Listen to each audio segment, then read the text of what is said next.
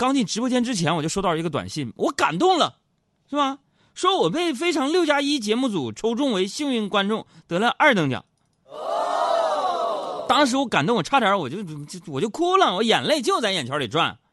就现在火的节目这么多，我就想，竟然还有人坚持用《非常六加一》这个节目骗钱，你说这不是品牌忠实度，这是什么？所以朋友们呢，我跟你们说，我为了咱们节目的品牌忠诚度和满意度啊，我哪怕我就累死我都愿意啊，你知道吗？这身体呀，甚是乏累。爱妃退下，是吧？我那个前一阵子不是查出了那个高血压了吗？是吧？高血压呀，我的天哪！我一直就按照医生的要求吃药啊，健康饮食，好好休息，是吧？嗯，除了那个一一履行我现有的知识体系，我甚至开始关注一些健康养生节目。昨天，昨天我看专家说，说早上醒来啊，不要立马起床，啊，不知道你听没听过？就是早上起来不能马上起床，要在床上静卧五分钟。哎，于是今天早上我被闹钟吵醒之后啊，我就想到了专家的话，早上静卧五分钟，完了，等我再醒来，哇塞，不一样了，七点醒的。就是七点醒的，又静卧五分钟。我醒来之后，最大一个感受就是九点半了，你知道？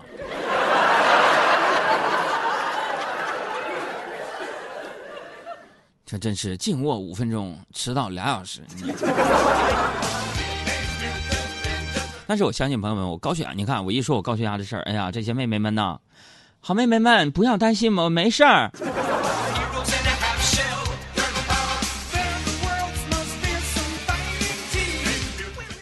真的说这个年纪啊，这就摆在这儿嘛。我就现在感受，我这高血压是什什么来的？就是我跟你们说，每天我做完《海洋现场秀》这节目回家之后，我都点灯熬油的，我在那儿写稿子、编段子、编脱口秀啊。我从来不跟别人吹牛，说我多么的、多么的努力写稿子什么的，对吧？因为咱们也有编剧团队，但是你自己作为一个主持人，你必须有创作能力，是吧？哎呀，回家就熬夜呀，一熬夜呀，这个就秉烛写稿啊。啊，那个成语“秉烛夜谈”不合适。这是秉烛写稿，挑灯夜战，挑挑灯夜读，挑灯夜读。我跟谁打仗去？还挑灯夜战？跟那些问题少年的问题们。给我闭了！我我这我思路给我整没了。我今天没有写稿，我这背下来了，你断了。完了，我本来我知道是现说什么，现在我不知道我要说什么了。你说熬夜？什么？我忘了。好了，好嘞，别打断我，打断我就行行，交给你。你说说，现在听我们节目新朋友，一些大妈刚打开收音机，听到这一个新节目，以为这主持人干啥呢？喝了？没有啊，朋友们，没有，没有，没有。我跟严嵩哥不一样，我不喜欢喝酒看球。啊，接着说，我想起来了，想起来了，这年纪摆这儿，我觉得不能熬夜了，真的。这不是那个，这个昨天晚上又跟几个朋友出去聚了聚嘛。啊，有一个叫一九四九的一个吃鸭子的地方，继续喝了两杯，然后那个今天就给我困的呀，困的，然后又去二场了，去酒吧，去酒吧，我就跟几个朋友，他非得拉着我玩什么，玩那个真心话大冒险，真的，然后我我输了，有一把我输了，你说这帮孩子多固懂，我输了，他说让我去给旁边桌子上一个美女送一份小吃，我天哪，我觉得这帮哥们对我真好，知道我不愿意在那儿待，给我找点那种跟美女。聊闲的那个事儿哈，然后我咔就整盘鸭舌给旁边那美女送过去了，挺开心的。第二把我又输了，你觉得那个我选了大冒险，哎，这帮禽兽让我去找那个美女把那个小吃要回来，我去。但是没有关系，朋友们，这一来二去的，我跟这个美女也算认识了，对吧？说真的，那可真是一个素颜美女啊。后来我俩加了微信。啊，聊天的时候啊，那女孩就不好意思跟我说，就说啊，其实我今天没有化妆。我说没事儿，没事儿，我不嫌弃你。随后，朋友们，这女孩把我给删了，删了。所以现在我才意识到，各位男性朋友们啊，当一个女人跟你说啊，我今天没有化妆的时候，你的标准答案只有且只有一个，就是扯吧你没化妆，没化妆你这么好看，你别在这忽悠我，你给我上一边去，我删你了啊。您就是低调奢华有内涵。我这人，朋友们，你们都知道，我这人特别实在为人，这有什么说什么，是不是？咱坦白讲，为啥我说这种真诚的人？像我在节目当中说，我说主持人他也是人，有些什么情感问题啊，处理的不如你呢，是不是？可能有个情感节目主持人那都离婚八次了，啊，你还打电话问问，呃，某某哥呀，我这情感问题怎么办呢？然后让人一顿臭骂，朋友们。你其实啊，主持人也是人，你就是想找一个人倾诉一下而已。那我也是，我就实诚，对不对？哎，非常实在，对不对？所以我这面对我这么实在一个人，我就不明白了啊，就不明白了，实就是实实实在在的不好吗？整那些噱头干什么？一个个的商家是吧？我们对面有一家叫什么中华炒面，我吃着还行啊。然后过几天改名了，叫韩国炒面。我的天哪！我就出于好奇，我就尝了尝嘛，抱着批判的眼光，对不对？我就发现还是原来的人呢，那还是原来的面呢。我就问老板，我说你这啥呀？老板老板娘，你这区别在哪儿啊？中华炒面、韩国炒面呢？老板娘炒完面呢，往上加了一勺泡菜。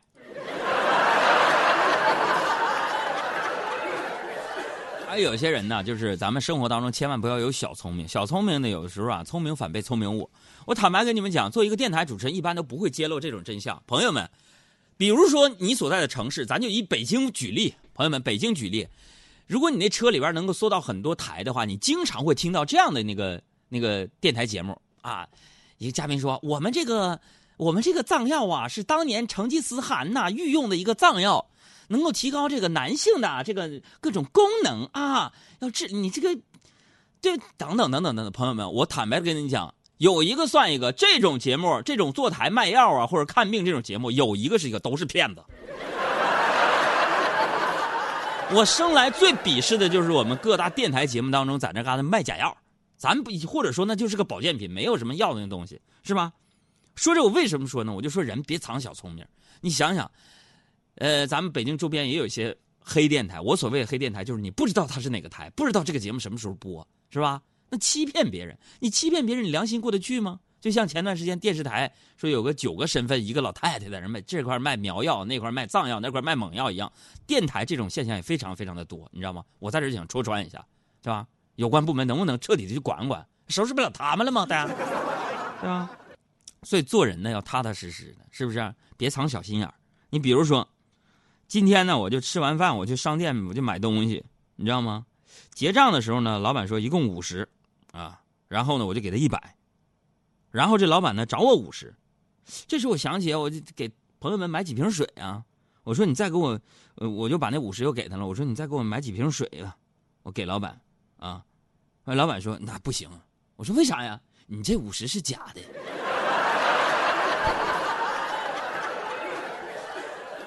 朋友们，当时我那火我腾一下就上来了。如果我身边有几个比我还高的人在的话，我只能上去给他一个大嘴巴子。你说这不是你给我的吗？就我买烟的时候呢，然后小爱呢去买了一袋水果，是吧？呃，结完账呢，顺手就递给我一个橘子，我就剥开我就吃了。结果酸的要命，我正打算吐槽呢，但是看到小爱满怀期待的眼神啊，话到嘴巴我就咽回去了。我把剩余的橘子我就递给小爱，我说：“你这买橘子你真甜呐，你也吃一个吧。”没想到小爱啊，直接丢给我一个鄙视的眼神，说：“我买的橘子是酸是甜，我还不知道吗？我不吃啊。”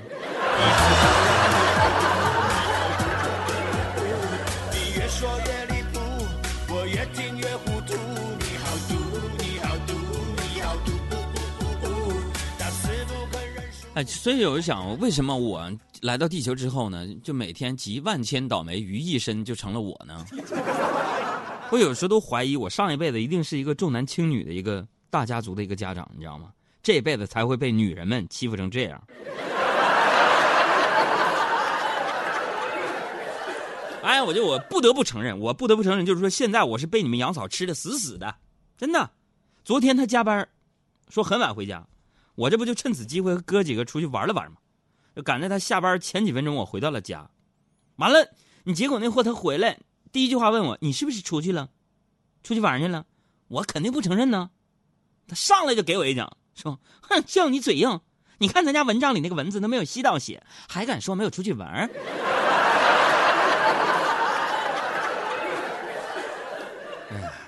所以问题来了，请问一般的蚊子每吸一次我们的这个血是吸多少量？是今天我听一个电台节目的，告诉你们答案是五千分之一毫升。好嘞，跑题了，跑题了，跑题了。哎呀，所以生活可能就是这样。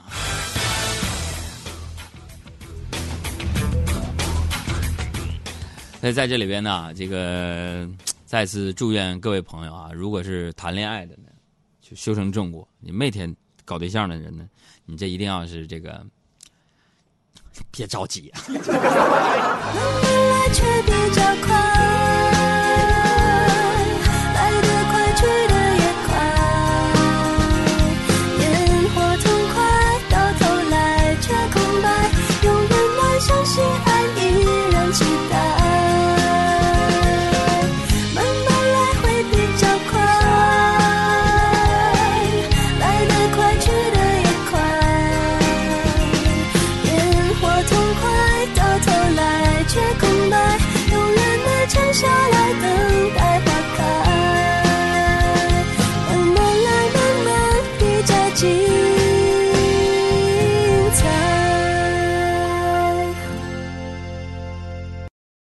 每一个节目有不同的开场白。你比如说，当年大家非常熟悉的一句 slogan 啊，我们做广播电视节目叫 ID。比如说那个什么“东方时空”那句话叫啥嘞？讲述咱老百姓自己个儿的故事，对吧？你再比如说，焦点访谈，用事实说话，对吧？你再比如说，《非诚勿扰》，哎呀，《非诚勿扰》。可惜不是你，对吧？啊，就每个节目都有自己节目的一个 slogan。那么大家还记得海洋现场秀的 slogan 是什么呢？就是谁听谁皮肤白。最主要的一个叫开车路上的快乐陪驾。今天呢，我要跟大家做一个互动。我都知道听我们节目的朋友啊，以北京为主，全国各地哪儿都有啊，人才济济，是不是啊？呃，有这个上市公司的董事长秘书，有牙科医生啊，呃，有这个什么学校的老师啊。当然，在我心里边，形象最高大的是拥有很多套房子的房东们。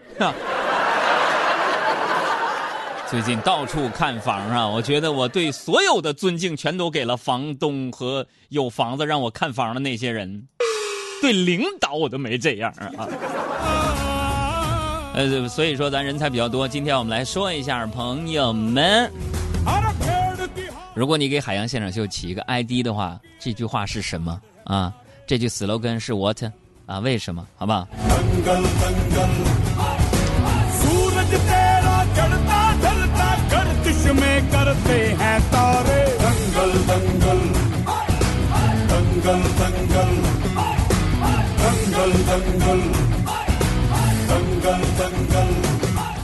这两天呢，你们杨嫂在那个国外马来西亚血拼呢啊！昨天晚上给我打电话啊，阴阳怪气的说她被绑架了，说让我交赎金，我就配合着我说赎金多少钱？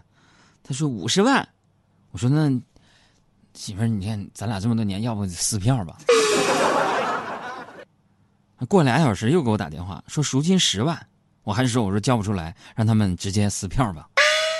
然后他就这么一直跟我讨价还价。刚才给我打电话说赎金已经降到了两千，朋友们，你们给我出出主意，我到底该怎么办？这小路子啊，这女人呢喜欢买买买，就像这个男人永远长不大一样，是不是？似乎是一个无法逆转的一个事实。刚才上节目之前啊，我跟小赵呢在聊那个高达机器人模型的这个话题啊，高达机器人嘛，哎，我们俩呀天南地北五花八门聊的热火朝天的。哎呀，我就在那聊着呢。哎呀，这个小爱啊，就冷笑着挤兑我们，就说了：“ 说呵呵你们男生啊，还真是一辈子都是小孩儿。”结果当时我嘴快，我就回了一句：“我说是，不像你们女女生，一不留神就都变成老大娘了。”你知道吗？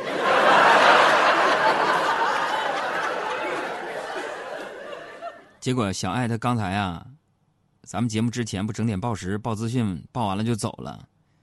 朋友们，我们互动一下，你们猜今天小爱还会不会回来？你快回来！快点儿的，小爱！今天的新闻还没给我呢，我真是承受不来啊！我跟你们说，这一个人的直播间实在是太冷了。以前呢，我就不理解那些穿什么 polo 衫还要把领子立起来的人。自从啊，我们电台的直播间从三楼换到了五楼之后，我终于明白了，把领子立起来到底是什么样的一个作用，就是挡风。空调吹的脖子疼，这是对于我来说，是吧？那么对于另外一部分人，作用可能就是挡风之外就是防晒了。太阳，就是大太阳晒的那个，你想想多难受。有朋友说杨哥，那太阳晒哪儿不都一样吗？晒个脖子还难受了，还把那 polo 衫立起来，肯定就是不是为了防晒。朋友们，错了，那些有钱的人家为什么把 polo 衫立起来，就是为了防晒。你想想，那大金链子，太阳一晒多烫脖子。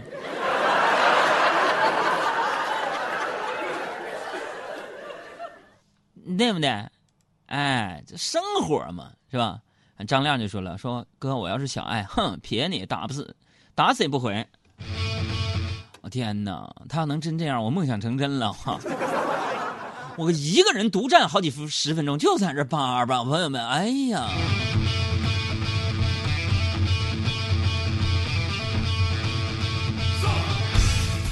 欧巴就说了：“哥，你媳妇儿赎金才两千，媳妇儿这么便宜，那咱真不能要，便宜没好货呀。”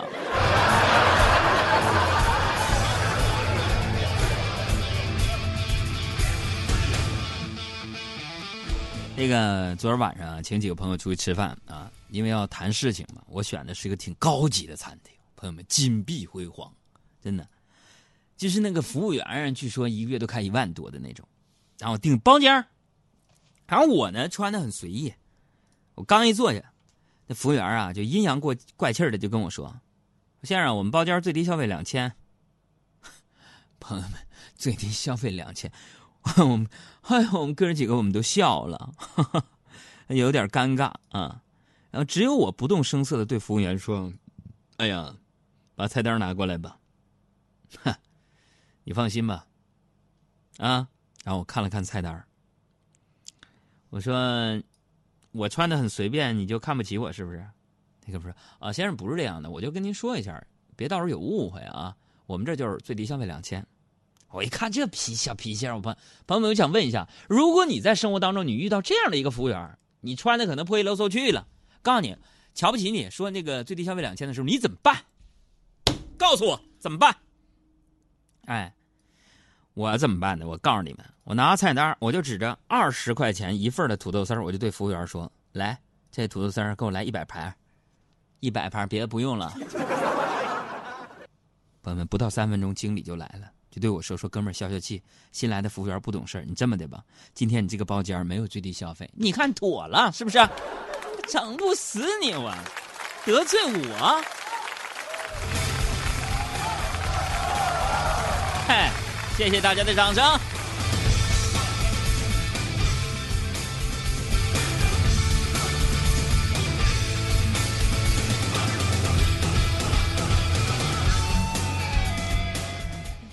那个有朋友就说了：“说杨哥，你这不是难为服务员吗？你这素质，不是这玩意儿叫以牙还牙，对不对？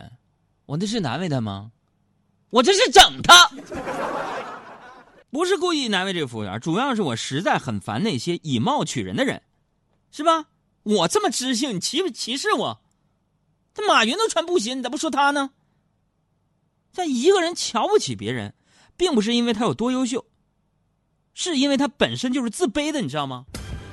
海洋思想会的环节来了，我要跟大家分享一下这样的一个干货，就是说，就说什么啊？咱就说说这个，讲个故事，说有一个年轻人呢去买碗啊，买碗，来到这店里呢，他就顺手拿起一只碗，然后就依次呢和其他的碗轻轻的碰击啊，碗与碗之间呢相碰的时候呢，马上就发出了沉闷和浑浊的声响。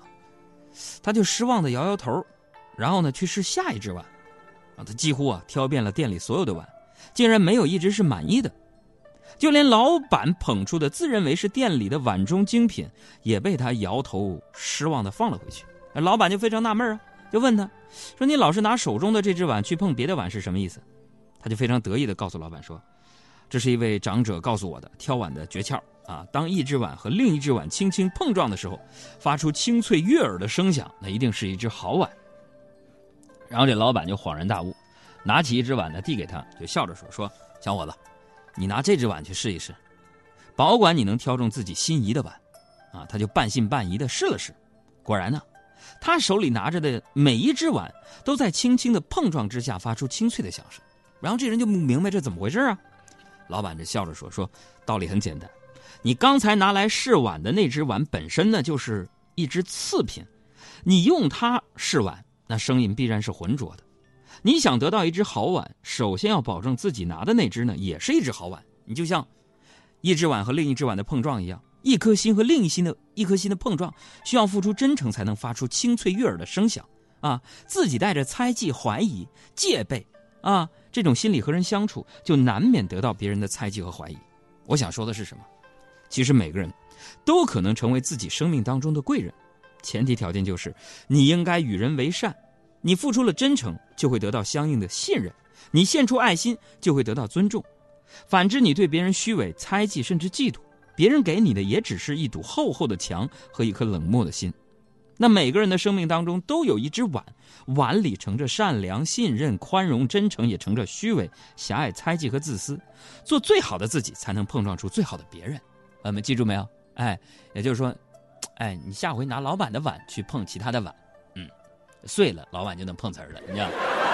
不分青红的汉贼，不分皂白的汉贼，真相不是你玩得起，别太犯规。我欣赏你直言不会，感情管好你的小受罪，别轻易的喊贼，没证据的喊贼，我从不讲究随之起舞，沦为你。